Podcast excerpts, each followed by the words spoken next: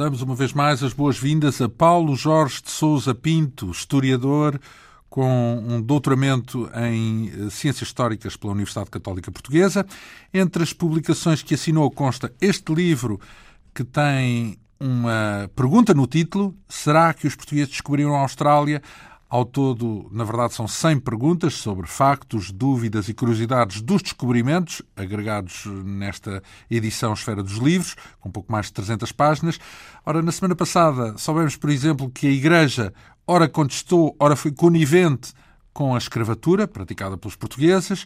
Falámos da relativa normalidade do mapa de Piri Reis, ou Piri Reis, uh, ou, enfim, nada que nos faça supor a intervenção de extraterrestres, porque era essa a possibilidade. Soubemos também que a Holanda foi, de certo modo, mais moderna na sua expansão do que Portugal, a Holanda mais eh, pragmática, menos ideológica, menos, menos estatal, digamos assim. Lembrámos os pontos que distinguiram Dom João II como um rei inovador, eh, nomeadamente conferindo um, um rumo e uma estratégia à expansão portuguesa. Eh, e finalmente percebemos que Dom Manuel eh, não era propriamente o oposto, ou seja, um rei perdulário ou coisa do género, mas que ficou conhecido como o rei merceeiro, eh, talvez injustamente, já que no essencial ele até cumpriu a estratégia definida por Dom João II. Enfim, prosseguimos hoje por outra figura subejamente famosa na história de Portugal. Quem foi Afonso de Albuquerque e quais eram os seus planos? Bom, Afonso de Albuquerque era um homem uh, singular, como nós sabemos. Eu coloquei aqui esta pergunta. A pergunta é: quais eram os planos de Afonso de Albuquerque? Não venho aqui revelar que, enfim, coisas novas, inéditas, que afinal o Afonso de Albuquerque era isto ou era aquilo, coisa que, que, nunca ninguém tenha descoberto até hoje, nada disso. Não, por acaso, por acaso, já agora, e antes até de ouvir a resposta, há aqui um, um, um fator, é porque nós podíamos presumir que a coroa é que tinha planos e não o seu, o, o seu representante, não é?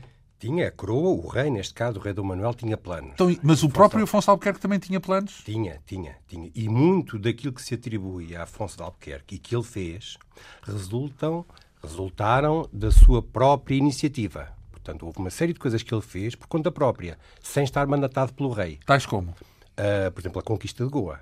O, o Afonso de Albuquerque não recebeu nenhuma ordem do rei para conquistar Goa. Conquista de Malaca o Afonso de Albuquerque não recebeu nenhuma ordem para conquistar Malaca, pelo contrário.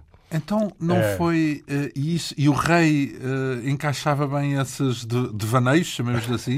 encaixava, encaixava. Eu, eu, eu, eu lanço aqui esta pergunta para, para fazer um pouco a súmula de exatamente o que é que Afonso de Albuquerque queria fazer, o que é que fez, o que é que deixou por fazer. Isto porque há algumas informações curiosas acerca da figura de Afonso de Albuquerque que geralmente passam um pouco à margem daquilo que se conhece. Não é? O Afonso de Albuquerque tradicionalmente considerado como um estratega genial, o grande, a grande figura da construção da, do Estado português da Índia, o herói genial. Até já falámos da política, da célebre política de casamentos que ele teria ou não tentado. Também da visão que, que, o dão como pirata. Exato, ah, claro, exatamente, exatamente. O Afonso de Albuquerque, eu começo, isto foi uma interrogação que me surgiu quando eu andava na escola, quando dei estas matérias, não é? Já nessa altura, nos anos 80, isto era falado assim um pouco pela rama, não se explicava as coisas, e então dizia-se que o Afonso de Albuquerque era um homem que estava interessado numa política de fortalezas, enquanto que o seu antecessor, o vice-rei Dom Francisco de Almeida, era um homem da política de armadas. Eu, na altura, não percebi, portanto, era adolescente, não, é? percebi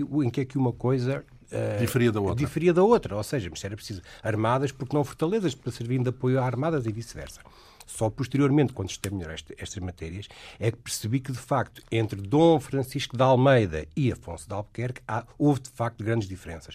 Pelo projeto, pela visão, pela confiança que um e outro tinham. Já agora, qual era a diferença entre as fortalezas e armas? E, e, e, lá está. É, é, era fixar mais no terreno, é isso? O, o, o, o Afonso de Albuquerque era, de facto, um homem genial. Mas esta genialidade não tinha a ver por ele ser um homem avançado no seu tempo ou por ser um homem, um guerreiro invencível, não é? ele era de facto um homem genial porque ele percebeu várias coisas. Em primeiro lugar, percebeu que os portugueses tinham poucos recursos e, portanto, ele tinha que jogar, tinha que conseguir cumprir os seus objetivos, diz hoje em dia, com aquilo que tinha à mão. Em segundo lugar. Onde é que eu já ouvi isso? Já ouvi. em segundo lugar, é um homem que, que eh, ele esteve na Índia, portanto, antes de ser governador, e apercebe-se da imensidão do Índico e, e, compreende a globalidade de tudo aquilo.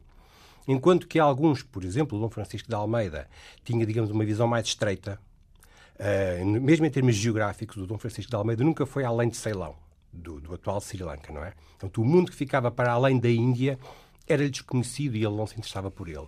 Afonso de Albuquerque percebe que a Ásia Marítima, que o Índico, é, uma, é algo vastíssimo e que, portanto, é preciso conhecer como é que aquilo tudo funciona na sua globalidade. Bom, aquela ideia de ele conquistar os pontos-chave do comércio asiático resulta destas, digamos, deste horizonte largo ele compreende que não vale a pena os portugueses fixarem-se Pontos-chave tais, tais como? Portanto, falamos uh, de Goa, Damão e Diu, é isso? Não, não? Goa, Hormuz, não é no Golfo Pérsico, Malaca. Malaca. Ele compreende que tudo aquilo, aquele mundo marítimo asiático... Uma rede. Exatamente, onde os portugueses tinham chegado há pouco tempo, tudo aquilo funcionava com peças de puzzle articuladas umas com as outras. E que se os portugueses queriam penetrar neste mundo, não conseguiam fazê-lo simplesmente pela força, ou pela, enfim, ou pela, pela, pela, vontade de Deus, era preciso arranjar uma estratégia adequada à limitação de meios, não é? Que ele tinha. E, portanto, o melhor é perceber que tomando duas, três, algumas posições-chave, cidades portuárias, não é? Os portugueses conseguiam deitar mão, conseguiam apropriar-se controlar e ter acesso àquela enorme rede de mercadorias fervilhante, não então, é? Mas uh, o que me espanta é que ele fez isso por conta própria. Isto é, não avisou o rei, não perguntou ao rei se podia fazer ou não fazer? Uh, na altura, se houvesse comunicações como há hoje, a coisa resolvia-se em dois minutos. Mas demorava muito tempo a obter é, resposta. É. Portanto, demorava anos, se calhar, dois anos, e de volta ou qualquer coisa assim do género, não? Demorava. Aliás, é uma das questões que, não, que, não, que penso que não falámos nela ainda, mas que é daquelas que nem sempre uh, emerge, nós nem sempre nos apercebemos disto, que é quando alguém partia de Lisboa, um governador, não é? O, o Afonso de Albuquerque, ele não partiu de Lisboa, ele já lá estava, mas não interessa. Quando alguém parte de Lisboa com o mandato do rei, com o regimento, com as ordens, não é? Quando ele chega à Índia, vários meses mais tarde, a, a realidade pode ser outra e ele pode ter que adaptar, adaptar-se, não é a sua ação às condições que encontra no terreno. E ele informa o rei. O rei eh, e essa informação vem pelas naus da Outros tantos meses. E, entretanto, a vida continua e é preciso resolver os problemas. E o rei toma conhecimento um ano e tal depois e então manda nova armada, eh, aquela que vai todos os anos, não é? Com a dizer o que é que ele deve fazer. Quando essa armada lá chega, já entretanto se passaram dois anos. Sim, tudo atrasadíssimo. tudo atrasadíssimo. Bom, então, mas isso também, aqui para nós, um monarca minimamente uh, pragmático devia simplesmente entregar uh, uma carta de alforria, portanto, lá um. Era, era quase isso. Um, uh, devia entregar poderes régios aos, aos seus governadores, vá? É, é, é. Porque é, o que acontece, era impraticável. O que acontece de interessante com Afonso de Albuquerque é que ele, ele foi, digamos, o segundo vice-rei, embora não tenha sido vice-rei, é? foi governador. Ele toma, portanto, as rédeas dos recursos portugueses. É preciso dizer que os portugueses, na altura, estavam sediados, tinham a sua base de operações em Cochin, no sul da Índia, portanto, que era um, um rei aliado dos portugueses. Ende, os portugueses andavam por ali, e o, os portugueses já tinham chegado, entretanto, a Malaca e é o Afonso de Albuquerque que decide, então, implementar, digamos, adaptar à sua maneira uh, o que ele pensava ser o projeto do rei. E, portanto, ele chega ao Hormuz, submete o rei do Hormuz, depois conquista Goa. Faz submete isso. é o quê?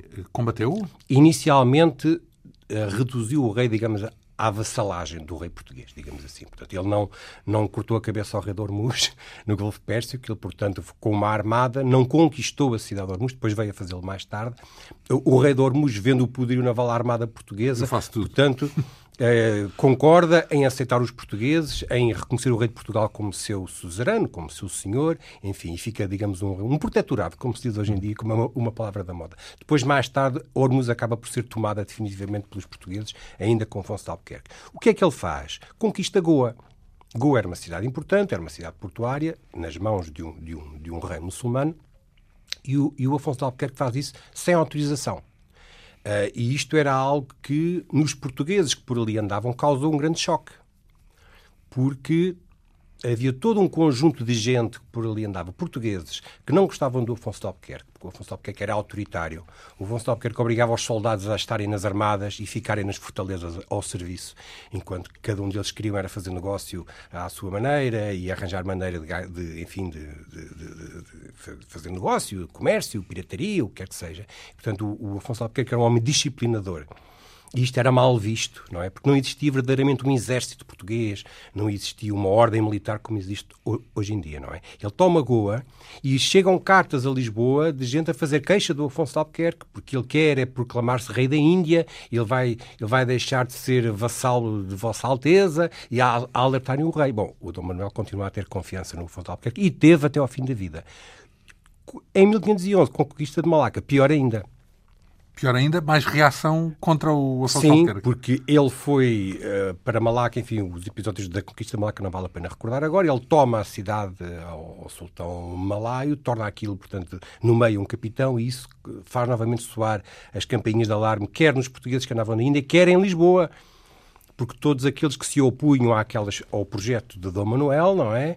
Diziam, vê, Vossa Alteza está a ver, ele está, está a fazer, está a agir por conta própria, não obedece a ninguém. Ele um dia destes pega, pega nos seus homens e proclama-se rei da Índia e não jura mais a obediência à Vossa, à vossa Alteza. Bom, na realidade não era nada disto. O Afonso de Albuquerque tem uma percepção da, da, da, da, globalidade do comércio marítimo e percebe que aquilo só funciona assim. Ou seja, os portugueses precisam de comprar pimenta, mas para a pimenta precisam de ter uma feitoria, uma fortaleza no outro ponto do Índico, tudo aquilo funcionava por peças que se articulavam. Qual é que é verdadeiramente, enfim, a curiosidade e o interesse, digamos, adicional disto? É que o projeto de, de Afonso de Albuquerque ia muito para além disto.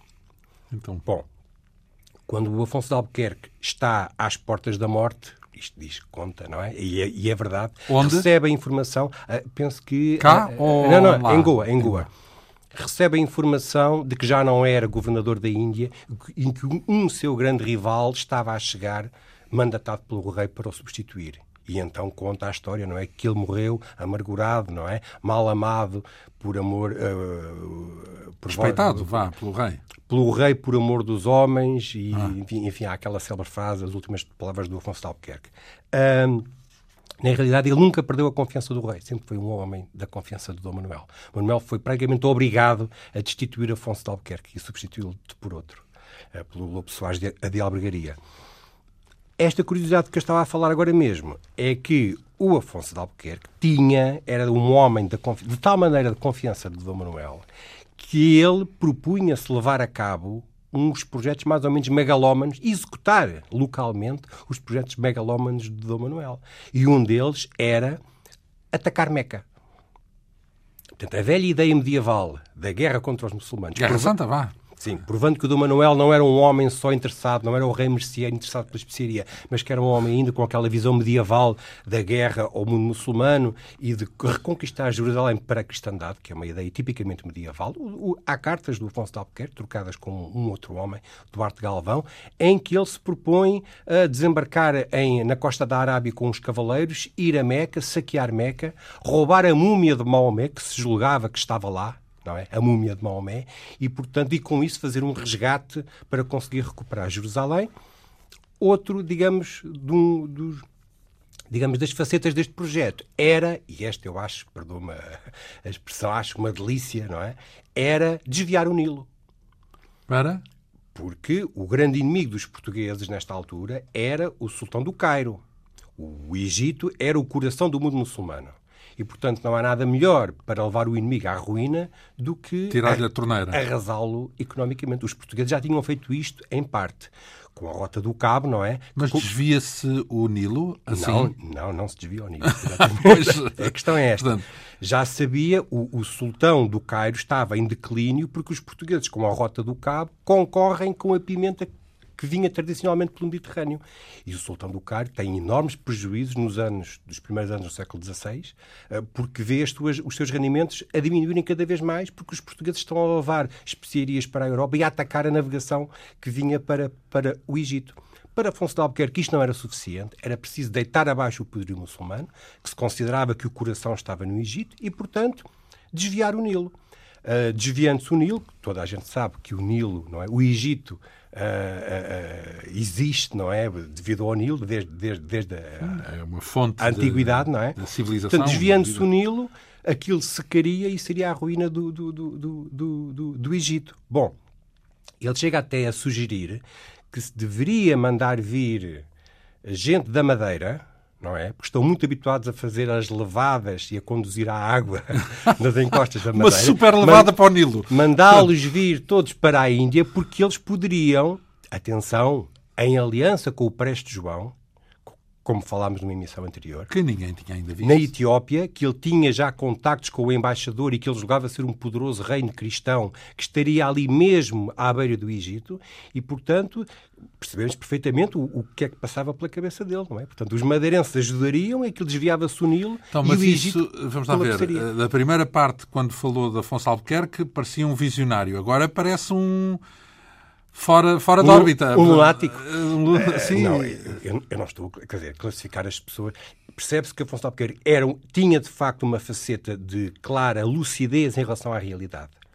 Agora, ele não sabia, evidentemente, era que não era possível desviar o Nilo, que, que o Preste João era de facto um pequeno reino, ah, uma pequena cristandade isolada e, portanto, tudo isto uh, ultrapassava claramente os limites do bom senso e prática, não é? Mas isto não tem nada de mais, porque há homens do século XVI, portugueses e espanhóis, muito lúcidos, que têm uma, uma clara percepção das realidades e que dizem que se conquistava a China com 100 homens. E, portanto, isto faz parte, de facto, das percepções... Sim, aliás, estamos a falar do século XVI, não é? Vem aí um, de que falaremos daqui a instantes, que é o Dom Sebastião, que também tinha a mania que fazia isto, aquilo e aquilo outro, não é verdade? Portanto, tinha a mania que ia até Jerusalém e que ah, devolvia uh, uh, a Cidade Santa aos, aos cristãos. Uh, não foi longe, pelo menos tanto quanto se saiba. Mas já vamos falar dele. Então, mas uh, já agora, e qual era. Portanto, ele tinha essa ambição, era um homem uh, com ambições vastas, Afonso de Albuquerque mas não fez nada disso, não desviou o Nilo, não, o que é que o impediu de tentar aquilo que se propunha? Aquilo que... Bom, era inexecuível. Não, tinha, não teve meios, é isso? É, não teve meios e não chegou, evidentemente. Ele, tinha, ele durante a sua ação, a sua, ação, a sua as medidas que tomou enquanto governador, tinha inúmeros problemas práticos a resolver, não é? E, portanto, ele era um homem uh, que, era, que estava claramente preocupado com como conseguir, digamos, criar uh, raízes na, na, na, no mundo asiático, que ele entendia que era, de facto, imenso e que os portugueses só conseguiriam, uh, digamos, que que tudo aquilo não passasse com uma tempestade ao fim de uns anos, não é? Daí ele ter tomado aquelas cidades, aqueles pontos-chave que perduraram durante todo o século XVI e em boa parte durante o século Goa até 1961, como nós sabemos, os pilares do Estado da Índia, e era um homem permanentemente acossado com problemas de falta de homens, falta de dinheiro, falta de recursos. Parte da gente uh, que estava sob o seu comando que não se amotinava, mas que jogava contra ele, não queria, não obedecia, os soldados eram, eram insubordinados. Portanto, isto eram questões práticas que preocupavam o dia a dia, que eram os verdadeiros problemas. Estas ideias de desviar o Nilo, eh, eu posso imaginar que Afonso de Albuquerque nunca terá posto seriamente esta questão, eh, digamos, em projeto, mas é algo que ele fala nas cartas de uma pessoa de confiança, também de Dom Manuel, não é? E, portanto, percebe-se que se toda a sua estratégia funcionasse, seria um passo seguinte, não é? é Vamos lá ver. Que ele iria tomar. Isso tem a ver até com o próximo tópico um país, se houvesse algum realismo, sendo tão pequeno como Portugal, poderia. Não, não era óbvio que correria riscos ao dispersar-se por tantas empreitadas pelo mundo todo, fazer isto e aquilo e mais 500. Eh, não, não, não, não era óbvio que, que era demais para um pequeno país, porque Portugal era o que é hoje, não é? Em, em tamanho. Não cresceu. Não, não, não cresceu. E, portanto, a minha pergunta é se não era quase. Uh, pronto, eu ia dizer uma palavra excessiva, não é? Patético, mas se não era irrealista completamente. Imaginar que se vai fazer aquilo, dominar, o, conquistar Jerusalém, destruir Meca, conquistar o Oriente, mais a América Latina, mais a América, e mais, portanto, o mundo inteiro, mais a África. Portanto, parecia que era um país minúsculo uh, a querer dominar o mundo inteiro, não é? Não, não é, é preciso também, digamos, temperar, moderar este tipo, eh, este tipo de ideias. Dom Manuel é de, facto um, é de facto um rei que tem ideias, eu não queria dizer, mas sui generis. Ou seja, uh, não houve megalomania. No fundo, a pergunta é esta. Dom Manuel era um rei megalómano. Era. Dom Manuel era um rei megalómano. E porquê? E, e, claro, e esta megalomania, que nós hoje classificamos como de megalomania, digamos, esta ideia de que tinha sonhos e julgava ser possível coisas que, se, que nós hoje percebemos que não eram Mas não era só não é? o Dom Manuel, não é? Exatamente. É? Portanto, era da era época, um quase. homem, não, era o Dom Manuel e uma pequena equipa de gente da sua confiança. Ou seja, havia muita gente na corte, os que se opunham às políticas de Dom Manuel, entre eles estava gente com outra sensatez e que dizia que, que nada disto era possível, que era, que era impossível, que era. Enfim, e na Índia a mesma coisa. É preciso também dizer que esta permanência destas ideias que nós hoje tomamos como excessivas e megalómanas acabou imediatamente morrendo Dom Manuel. Morreram com Dom Manuel. Perdurou uma que veio a ressuscitar com Dom Sebastião, que vamos falar a seguir. Que é a história de Jerusalém? Que é, que é a questão de Marrocos, enfim, e tudo isso. Eu só queria a dizer o seguinte. Porquê é que Dom Manuel, acho que não falámos de Anistina, porquê é que Dom Manuel achava isto, não é? Dom Manuel, isto tem a ver com a Isto, própria... quando diz isto, da, da, do domínio de, do de, mundo? Não do mundo, mas que ele, o Dom Manuel achava-se um rei predestinado. Achava-se um rei escolhido por Deus para uma missão uh, acima, digamos, da que era a normalidade de um rei europeu. Uh, e isto nós hoje isso sim pode nos parecer mais ou menos patético, não é? Porque hoje em dia nós não achamos que uma pessoa, um primeiro-ministro é primeiro-ministro por vontade de Deus, enfim, essas sim, coisas. na altura era normal. Era, era normal. É claro que os reis eram reis por vontade de Deus, evidentemente, que era assim que se entendia na altura.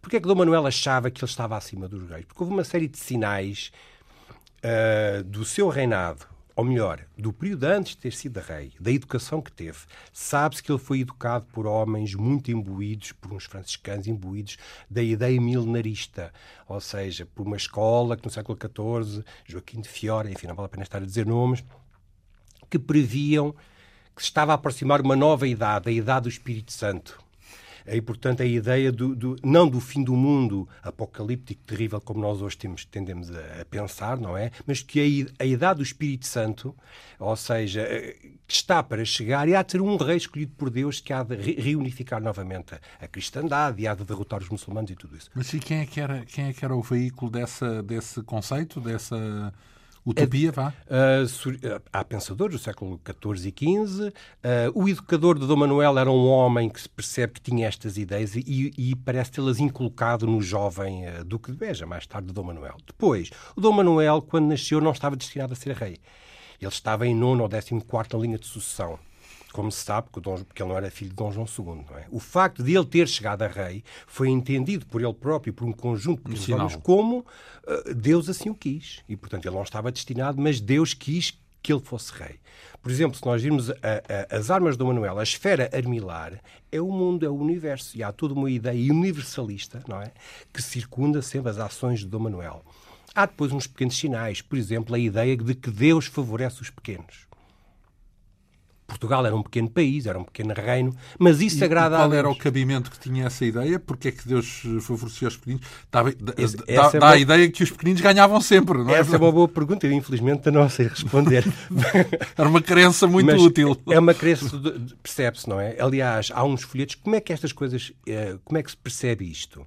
Há uns historiadores eh, que, enfim, foram a estes pequenos pormenores, que geralmente não vêm nas histórias, não é? Porque Dom Manuel, a cada sucesso dos portugueses na Índia, é preciso não esquecer que desde a viagem de vasta gama até durante uma boa parte do, do seu reinado, chegam notícias de sucessos atrás de sucessos dos portugueses na Ásia. Isto é tomado como um sinal, como os portugueses são imparáveis, são imbatíveis, porque Deus assim quer e ele está destinado a ele, Dom Manuel. Dom Manuel, a cada sucesso, faz publicar na Europa folhetos de propaganda dizendo que os portugueses acabaram de tomar Goa e que o reino do demónio está a cair e que se anuncia a chegada de uma nova alvorada para a cristandade. Bom, isto são aspectos marginais ao Afonso de Albuquerque, mas tudo isto faz parte, digamos, de uma visão que nós hoje consideramos, enfim, megalómana, até disparatada, não é? Mas que fazia sentido na cabeça de Dom Manuel, que nós podemos dizer, mas ele tinha motivos até para acreditar nisso, porque ele de facto enriqueceu, ele de facto colheu os frutos do seu antecessor e, e, estava e ele teve país, E o país estava é? por todo o mundo, no fundo, isso é verdade. Era uma rede, de facto, a tal Era. rede dos entrepostos e dos, Sim. das fortalezas. Estamos a falar sobretudo aqui na Ásia. O Brasil, para Dom Manuel, é algo sem importância nenhuma, é um ponto de escala apenas. Não é? Estamos a falar na Índia. Eh, Todas as atenções do a reinado de Dom Manuel... eh, a tradição, digamos que o mundo português Sim, desde- concentrou-se Sim, sim, sim, sim, evidentemente. desde muito cedo Evidentemente. em África E na Dom. Manuel, é preciso não esquecermos que os reis católicos estavam mais ou menos a tropeçar no que eles julgavam ser, o- enfim, o Cipango e o Cataio e depois o Novo Mundo. É preciso que o Cortés conquista o Império Azteca e traz, enfim, a, a fabulosa notícia do reino riquíssimo, não é? De- de- que tomou em 1519, no final do reinado de Dom Manuel. Antes disso, os portugueses estavam a somar sucessos. E isto para Dom Manuel e para os seus homens era de facto um sinal que tudo aquilo tinha um resultado, digamos, eh, sobrenatural, para além do entendimento humano. Uh, morre Dom Manuel, tudo isto morre. Tudo isto acabou. Aliás, eu posso imaginar o que seria para boa parte da corte Que é um nós- sucessor já agora? Dom João III, o seu filho. E E então? Dom João III, eh, que aliás congrega em torno de si toda a oposição a Dom Manuel, percebe-se que está. Não, não quer dizer toda a gente, mas boa parte da corte está farta daquele velho que, enfim, continua a levar Portugal para, para caminhos que não, que não conduzem a lado nenhum. Ele dava-se muito mal com o pai, Dom João III, o príncipe Dom João, que veio a ser Dom João III, dava-se muito mal com o pai, tanto mais que o pai roubou-lhe a noiva. O Dom Manuel casou três vezes, e o Dom Manuel Cada casamento é uma estratégia política ah, e ele, a infanta espanhola que está destinada ao filho, Dom Manuel dá um volte-face, casa-se ele com ela e isto é mais, digamos, o último folgo do seu reinado. Ah, finalmente morre em 1521, sobe ao trono Dom João III e Dom João III faz exatamente o contrário de Dom Manuel. Percebe-se que é um homem com um sentido muito mais prático, pragmático e, portanto, toca lá de pôr ordem nisto tudo.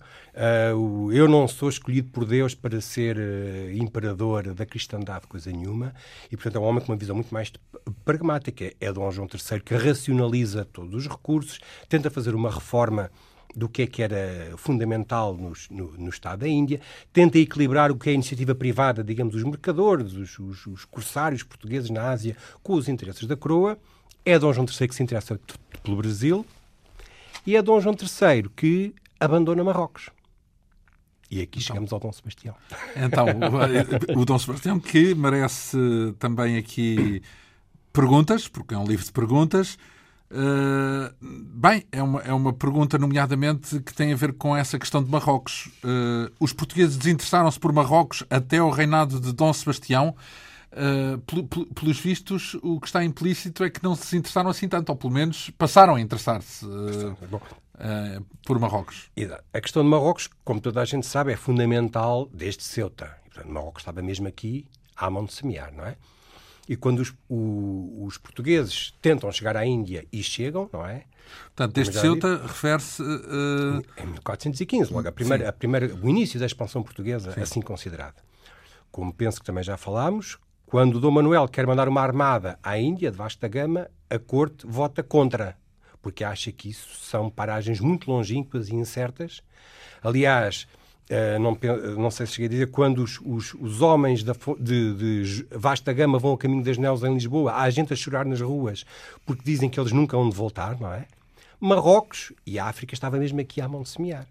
Dom Manuel, Dom João II, enfim, que já se falou dele, Dom João II não descura a questão marroquina, é um homem, sobretudo, que tenta criar uma série de feitorias, faz as pazes com uma série de tribos marroquinas no sul de Marrocos, porque isso permite criar uma zona chamada os Mouros de Pazes, né? é, é uma iniciativa de Dom João II. Dom Manuel tem, Marrocos é uma peça do seu projeto megalómano. Falei há pouco de, de Dom Manuel. Ele queria, de facto, atacar o Egito pelo Oriente. Imaginamos nós agora, depois de ter desviado o Nilo, depois de ter feito tudo isso, não é? Os cristãos, o Preste João e o Afonso de Albuquerque, atacariam o, o mundo muçulmano como uma tenaz para o Oriente e ele próprio, ou um seu general, atacaria o mundo muçulmano Pelo Ocidente. para o Ocidente através de Marrocos. Maravilha. Maravilha. É, portanto, Marrocos não é apenas um, um resto do infante Dom Henrique que está lá esquecido aqui, não é? É, é uma forma de. É um pilar da estratégia de Dom Manuel. Bom, o Dom João III, que é um homem pragmático, percebe que nada disto faz sentido, nada disto funciona e, portanto, é Dom João III que abandona uma boa parte das praças marroquinas. Uh, são abandonadas, praticamente todas, não é? Porque, entretanto, há uma série de problemas militares em manter aquelas praças. Portanto, Marrocos faz parte de um projeto global de Dom Manuel. Desde o momento em que o projeto global deixa de ter sentido, Marrocos também deixa de ter sentido. E é por isso que os portugueses restringem a sua presença em Marrocos. Bom, ao longo do reinado de Dom João III, de facto, é a Ásia, é a Índia o, digamos, o grande polo de interesse da coroa portuguesa e da expansão portuguesa. Por causa das especiarias. Por causa das especiarias. É Dom João III que, digamos, é o pico o auge, digamos, a maximização económica da, da empresa asiática, se quisermos assim. O Brasil vai começando a ascender como uma peça importante, mas ainda não é, ainda não existe, digamos, um desequilíbrio nestes dois pratos da balança. Bom, e Marrocos é praticamente abandonada e esquecida. Como os problemas se vão avolumando, porque surgem os problemas militares, de gestão dos recursos, de déficit, de falta de dinheiro em manter um Estado da Índia àquela distância, há uma corrente que vai surgindo ao longo do século XVI, não é? Que diz que Portugal de facto foi muito longe e que nós devíamos de voltar a Marrocos com algum saudosismo também, não é? Uh, por exemplo, Arzila, quando é abandonada, é uma tristeza, porque há muitos fidalgos que escrevem dizendo: Bom, mas nós afinal. Onde é Arzila? Argila, em Marrocos. Em não é? Marrocos. E afinal, esta praça que foi tomada com tanto sangue e tanto suor dos Agora portugueses vai ser abandonada e foi abandonada. Bom, quando é que isto deixa de, digamos, passa a ter uma outra feição? Quando Dom João, Dom João III envelhece, os, a, a, política da coroa portuguesa está cada vez mais alinhada por Castela. É preciso não esquecer que Castela, neste momento, tem no seu trono Carlos V, o, maior, o mais poderoso monarca de toda a cristandade, e Portugal inevitavelmente acaba por, acaba por se deixar satelizar, se quisermos, cair na órbita de, de, de Castela, de Espanha. E, portanto, a política, percebe-se, a política de casamentos, enfim, tudo isso. Dom João III morre. Uh, há uns problemas porque Dom João III viu morrer todos os seus filhos, Pois esse é que é o drama. Eh, viu morrer todos os seus filhos e, portanto, depois da morte do rei, existe uma última esperança, depois da morte... Que é o Dom Sebastião. Que é o Dom Sebastião, que ainda está no ventre da mãe, que ainda não nasceu, e durante semanas até nascer, na altura não havia ecografias, não sabia se a criança, enfim, não é? Eh, não sabia se era homem. Se era, exatamente, se, se, era rapaz ou rapariga, e portanto, durante semanas, quando morre e um infante... diz não sei se é uma das perguntas eh, que mesmo depois de nascer também não se sabia se era rapaz ou rapariga.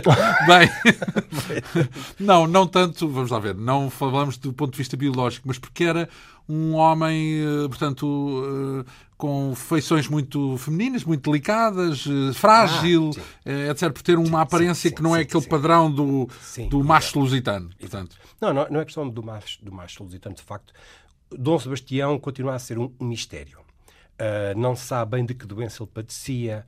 Ele é, foi visto depois como um rapaz, um rapaz, porque ele nunca passou muito além de rapaz, não é? Ele morreu com 20 e poucos, 21, 23 anos, não, não me lembro exatamente como um homem efeminado, que não se interessava por mulheres, por exemplo. Pronto, é? lá está. Uh, agora, o que, eu, o que era preciso salientar é que os portugueses desinteressaram-se por Marrocos momentaneamente durante o reinado de Dom João III. E Dom Sebastião, o desejado, quando finalmente nasce. Desejado porque os outros filhos vão sucessivamente desaparecendo, não é? Os outros filhos do monarca, do Dom não, João III. Os filhos já tinham morrido todos. O Dom, Dom Sebastião é neto de Dom João III.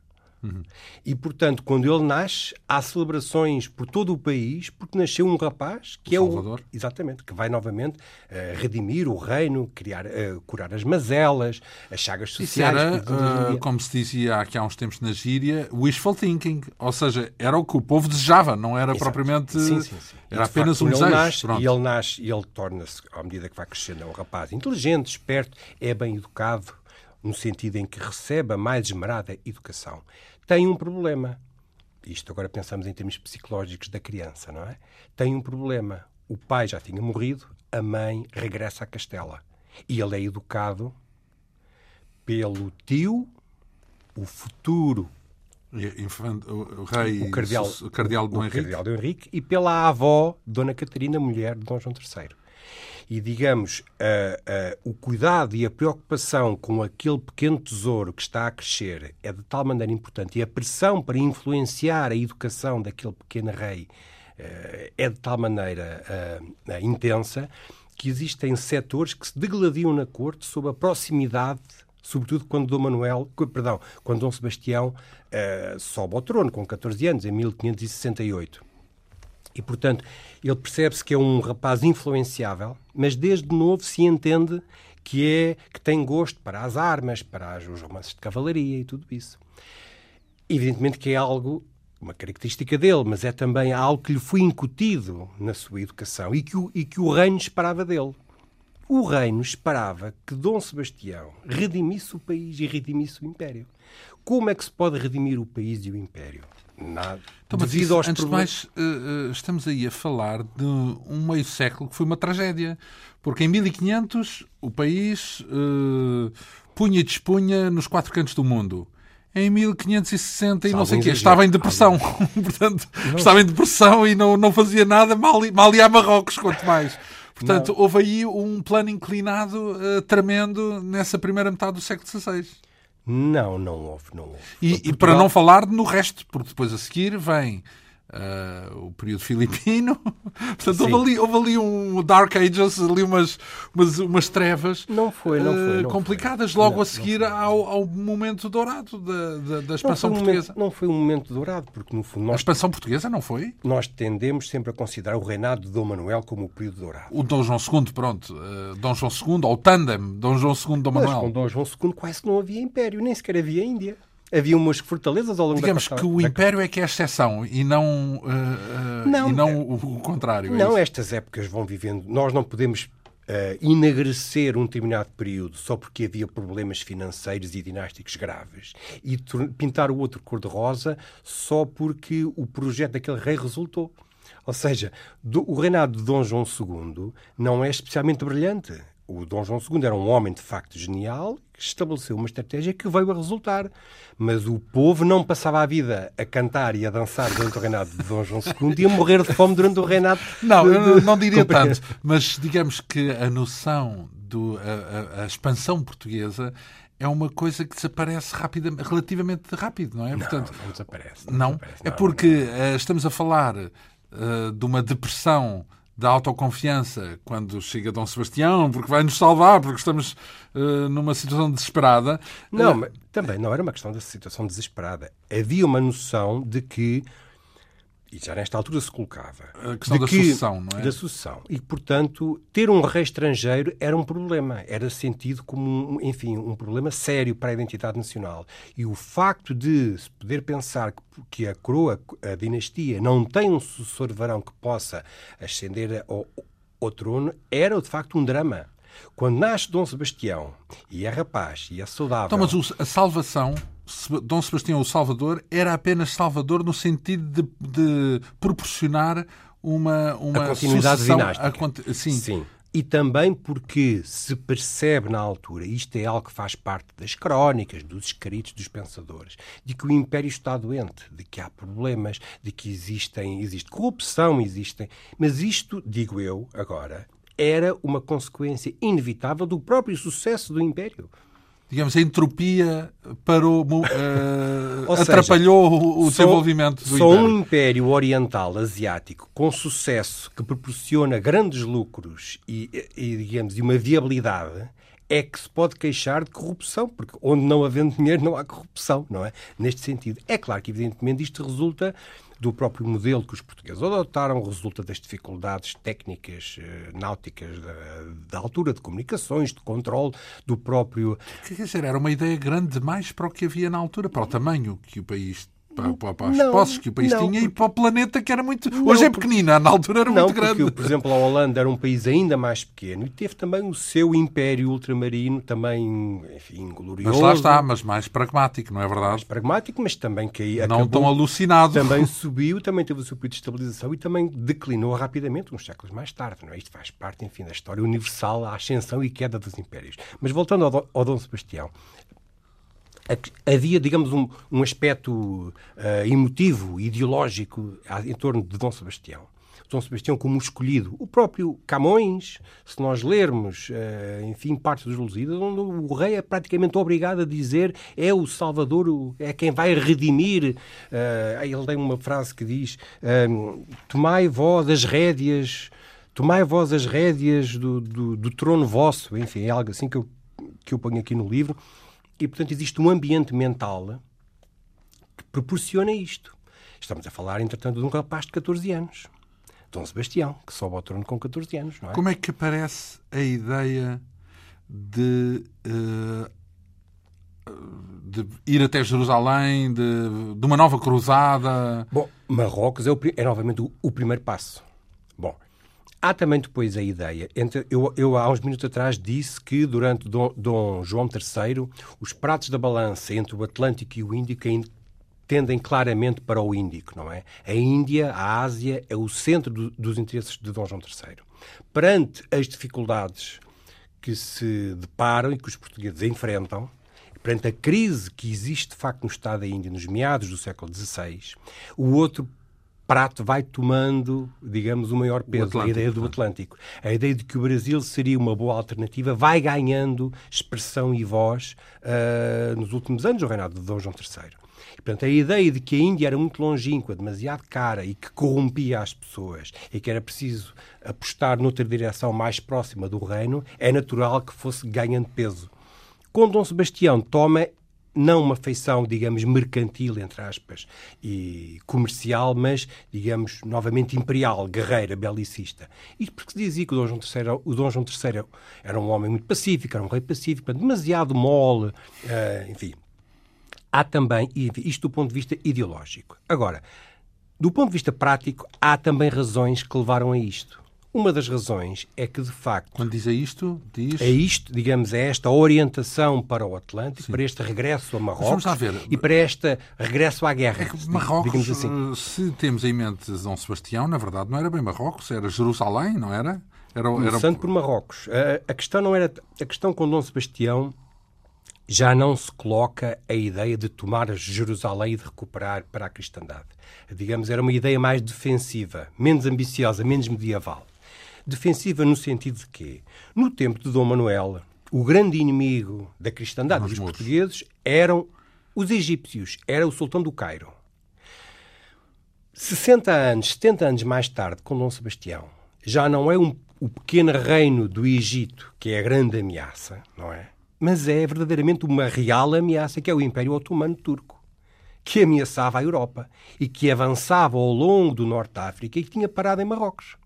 Marrocos, o, o, o chamado Reino de Marrocos, né, de Marrakech, era o último reino muçulmano não controlado pelos turcos otomanos que restava no, no norte uh, da África. Bom, havendo uma disputa dinástica nessa altura em Marrocos, os portugueses, o Dom Sebastião toma um dos partidos, porque percebe, ele e os seus conselheiros, que era preciso travar a expansão otomana, a expansão turca no Mediterrâneo. Bom, qual é que era o problema dos turcos chegarem a Marrocos? É que os turcos, chegando a Marrocos, chegavam ao Atlântico. Os turcos, nesta altura, uns anos anteriores, tinham chegado primeiro ao Mar Vermelho e depois ao Golfo Pérsico. E atacavam os portugueses pelo lado de lá.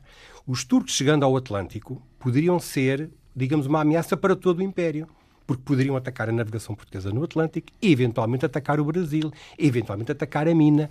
E, portanto, percebe-se o perigo que existe e Dom Sebastião considerar-se como o último baluarte, não é? Que consegue travar o avanço otomano aqui, às portas do reino. Para não falar no que seria o perigo para as costas do Algarve, por exemplo. Ter os turcos a atacar as costas do Algarve, diretamente.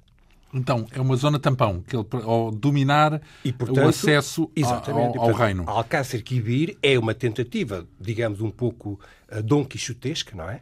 porque o exército português não estava preparado, eram, eram, o rei de facto não, não soube preparar o exército, mal pago, mal organizado, mercenários alemães, tudo isso, não é? Não, e sobretudo porque tenho a ideia de que os relatos o apresentam como um homem irrealista, em que os seus chefes militares lhe explicam que aquilo que ele quer é, é, é irrealista e ele. Uh, isso é mais pelos, nos filmes do. do, do é mais filmes do, do que. ele tem desdém. Eu, eu dei-me ao trabalho de ver, enfim, de ver uns Comparar certos, os é? filmes do, com o o Nó relato ao. Vanglória de Mandar do, do Manuel de Oliveira, enfim, e outros. Uh, e percebe-se que é sempre a figura do rei louco. A figura que está ali é a figura do rei louco. É o rei jovem que não ouve ninguém, que não ouve a voz da razão e que quer fazer aquilo contra, contra todos porque se acha também escolhido, louco, iluminado E isso não tem um fundamento histórico, é isso? Essa, Uh, é esse preciso temperá-la e moderá-la muito. Ou seja, havia, eventual- havia evidentemente uma, uma ideia de Dom Sebastião, que era um rei jovem e impulsivo, não é? Uh, E havia que lhe foi metido na cabeça de que ele conseguiria e que ele era um grande, conseguiria fazer grandes feitos de armas como os seus antecessores. Mas há também uma dimensão estratégica, Política. prática, não é? E uma, digamos, uma, uma razão de ser tudo isto. Uh, não era um, um rei louco, não é? Eu digo, eu digo logo aqui, enfim, não é preciso também ir muito longe, não há rei mais incompreendido, tão amado e tão mal amado como Dom Sebastião, não é? Porque se diz, porque ele no fundo é o último, depois das lendas do Dom Sebastião, como o último rei redentor, porque a seguir ao Dom Sebastião. Bem, se calhar o é? equívoco de facto é ambivalente, porque é tão depressa daqueles que o consideram louco como daqueles que o consideram iluminado, de facto, não é? exato. Portanto, é um Esta equívoco em todas as, É, em todas as frentes. Vá. é- é Ah, então, eh, seja como for, ele, se bem percebe, então a resposta a esta pergunta, por que motivo foi Dom Sebastião Alcácer Quibir?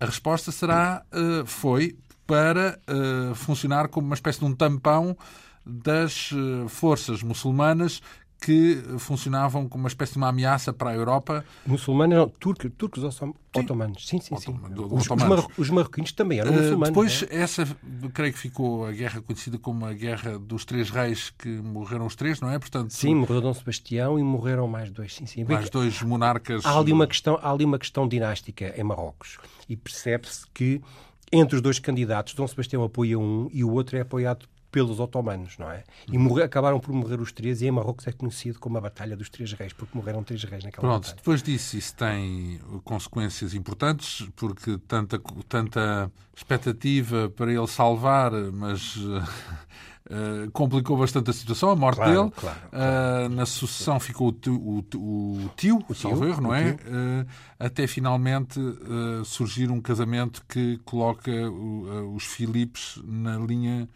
Eh, de- Sim, os Filipes não, os Filipes, a ideia que nós temos de que, bom, a morte, de facto, a morte de Dom Sebastião, em termos dinásticos, é uma, é uma catástrofe, não é? Num, num país onde o poder passava de pai para filho e não havia forma de se realizar eleições, como nós fazemos hoje em dia. Portanto, as alternativas eram, de facto, muito poucas e, e o espaço ia-se reduzindo cada vez menos. Mas isto desde o tempo de Dom Manuel, que Portugal, o, o Dom Manuel vai se não se vai arranjava casando- um bastardo, houve, não- houve outras Bom, ocasiões onde um bastardo Havia. resolvia as coisas. Bom, a crise dinástica de 1580 é, tem alguma complexidade, porque havia vários candidatos, não é? A Dona Catarina, que é, penso eu, mas era mulher, não é? Ah, o Dom António Prior do Crato, que era filho bastardo e, portanto, e que era muito mal amado pelo, pelo, pelo cardeal Dom Henrique, não é? Que não gosta dele. E, portanto, não existe um candidato ideal. Existe, de facto, o Filipe II de Castela, que, eh, como ele próprio veio confessar, não é? O reino de Portugal ele conquistou, tomou e comprou, não é? Porque é, de facto, os agentes, desde o reinado de Dom Sebastião, que os agentes de Filipe II estão em Portugal a ganhar apoios. Percebe-se que Já estão a adivinhar? se não estou a é que- adivinhar, mas percebe-se que Portugal eh, aquilo poderia correr mal, embora, enfim, haja quem diga que o, Dom, que, o- que, o, que, o, que, o, que o Filipe II era um homem perverso. Na realidade, ele desaconselhou o sobrinho a ir a Alcácer Quibir e opôs-se a que ele fosse. Não é? Ora bem, eh, esta questão de Dom Sebastião eh, vem eh, inserida, ou as perguntas eh, de Dom Sebastião vêm inseridas num capítulo eh, relacionado com os rumos, as políticas, os tratados, numa altura em que toda a estratégia, toda a geopolítica, chamamos assim, era muito relevante para o desenvolvimento da Europa e, de- e do país. E depois começa um outro capítulo intitulado E se mais mundo houver, lá chegara. Portanto, estamos a falar das, dos descobrimentos propriamente ditos, uh, quem é que chegou aonde, uh, onde é que os portugueses andaram, afinal de contas, estiveram aonde, não estiveram aonde. Um, por exemplo, uh, a pergunta que faz, já falámos aqui de Cristóvão Colombo, nas edições anteriores desta quinta essência, Uh, os portugueses chegaram à América antes de Colombo? Consegue-se responder a esta pergunta objetivamente? Ou andamos também no campo das dúvidas? A, pergunta é, a resposta é sim ou não? Estas questões andamos sempre em torno das dúvidas. Portanto, não, é? não, não há respostas convincentes. Eu, nesta pergunta, achei importante colocá-la porque é daquelas óbvias que as pessoas, uh, por vezes, apagam informação e dizem mas há ideias, mas eu li num sítio de que Corte Real... Não, o Corte Real já é posterior. É de 1511, as ideias da Pedra de Dátino e do Corte Real. A questão é que existe uma tese, enfim, que está desacreditada, que hoje em dia não, não faz, não faz, não recolhe apoios nem, nem sustentação de que os portugueses chegaram à América antes de Colombo. Mas não disseram uh... nada a ninguém. Não, mas Bom, é isso, não é? Portanto, uh... um, um, dos problemas dessa tese é basear-se no segredo para explicar porque é que ninguém sabia. Né? eu já lá estive, mas não disse a ninguém. Sim, mas, mas, claro, claro, evidentemente. Há aquela ideia de que os portugueses, de que há, bom, até quais seriam os indícios que os portugueses, enfim, terão lá chegado. Na realidade não há nenhums, não há nada. Não há nada que nos diga que os portugueses que terão chegado ao continente americano antes do Colombo. Nessas coisas não, é se, possível. não se punha um marco, daqueles marcos eh, padrão? Colombo fê-lo. Então, mas não, não, os outros mas não faziam? o Colombo ia mandatado pelos seus monarcas para fazer isso mesmo, não é? Então, mas e cada é conquistador não questão... chega a um sítio e diz passa a ser nosso. Nosso, do reino que representa. Colombo fez isso. Os portugueses não, nem sempre o fizeram, a não ser quando era necessário fazê-lo. Não é? uma, uma, uma Pedro, questões... Pedro Álvares Cabral não pôs lá um, um... Não pôs uma cruz porque uma rezou missa, mas a questão, a questão dos padrões é uma pergunta que eu não coloquei aqui, mas que, enfim, poderia ter colocado, que é, pergunta muito simples, onde é que os portugueses colocaram padrões de pedra, por exemplo? É uma pergunta interessante. Nós não, começarmos... É quase todo lado, não? Não, não há padrões não, por todo lado? Há padrões ao longo da costa africana, do reinado de Dom João III, de, de, perdão, Dom João II, avançar ao longo da costa, marcar até onde é que se chegou, não é? Mas eram padrões não de posse, mas eram padrões de chegada, de reclamação. E dizendo aqui chegaram, aqui. chegaram os navios de El Rei, tal, tal, tal. Sobretudo, não para dizer às populações daquela terra isto é nosso, mas para dizer aos outros europeus nós já cá estivemos. Nós já cá estivemos. Isto, isto é muito importante se dizer.